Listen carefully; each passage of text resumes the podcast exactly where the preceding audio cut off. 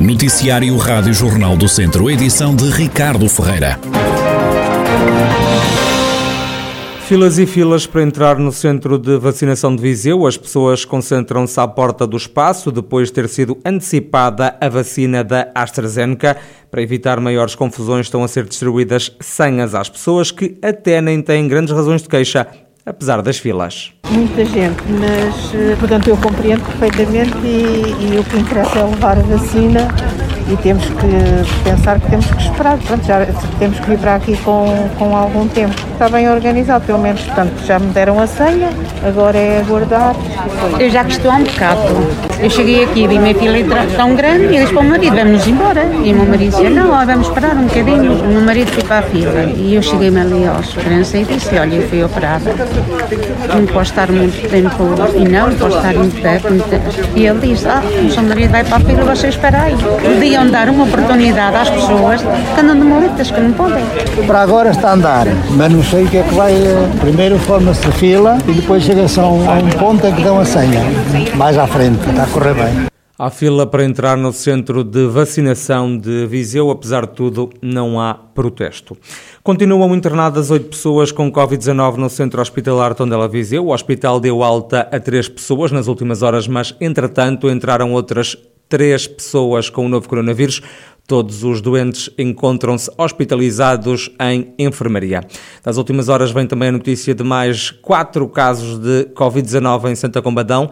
Na região e desde março do ano passado já foram registados 29.755 infectados, 662 vítimas mortais e 26.824 pessoas recuperadas trocou o PSD pelo PS. João Xavier, vereador dos sociais-democratas na Câmara de Moimenta da Beira e antigo candidato do partido ao município nas eleições de 2017, vai ser o cabeça de lista do PS à Assembleia Municipal de Moimenta da Beira nas próximas autárquicas.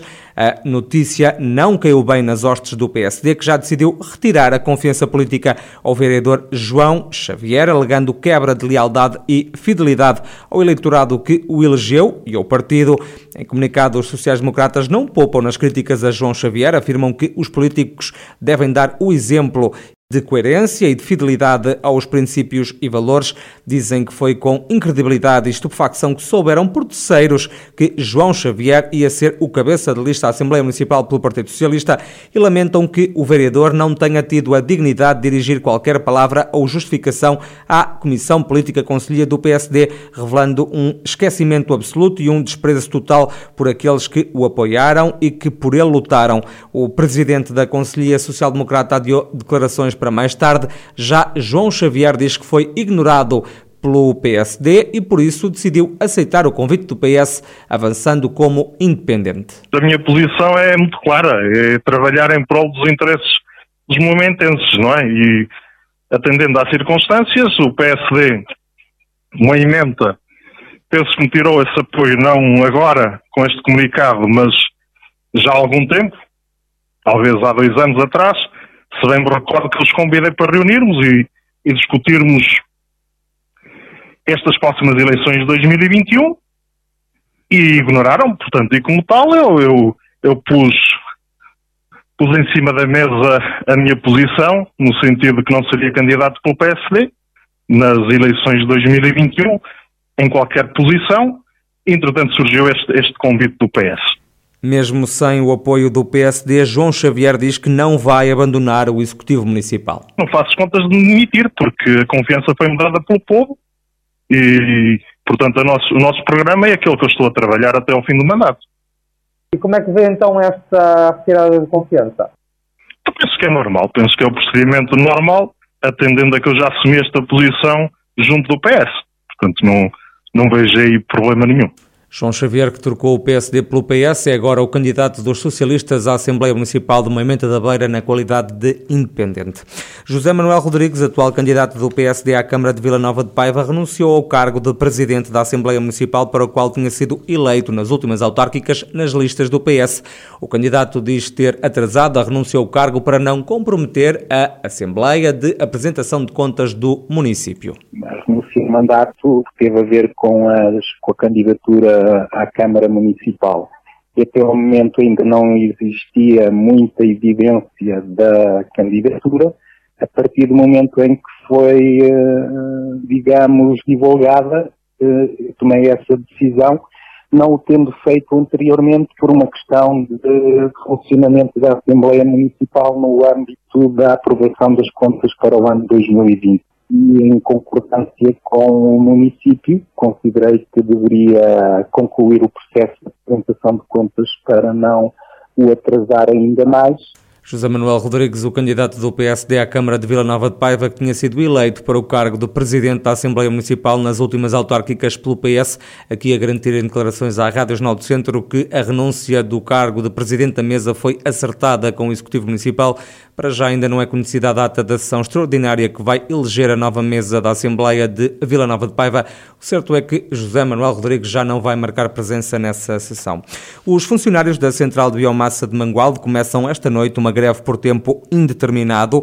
O protesto foi convocado para exigir melhores salários e mais condições de trabalho, é o que refere Carlos Silva, representante dos trabalhadores. Vamos eh, iniciar uma greve às 22 horas de terça-feira por tempo indeterminado, devido a várias tentativas de negociação com, com a empresa eh, sobre questões salariais e sobre questões de condições de trabalho.